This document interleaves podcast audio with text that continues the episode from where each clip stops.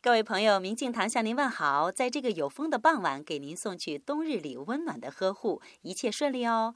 子期，子期，你好，感谢你在微信平台的留言。子期说，对于丁玉仁老师说的教育孩子就是不用管他，顺其自然，有点无法理解。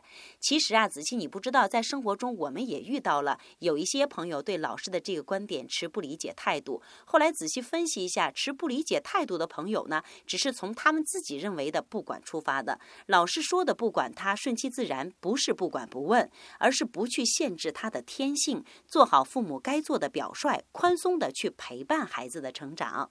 孩子是不笨的，他比我们清楚的多。所谓的身教而非言教，比如你自己打着麻将，聊着微信，却对孩子说去写作业去，显然是没用的。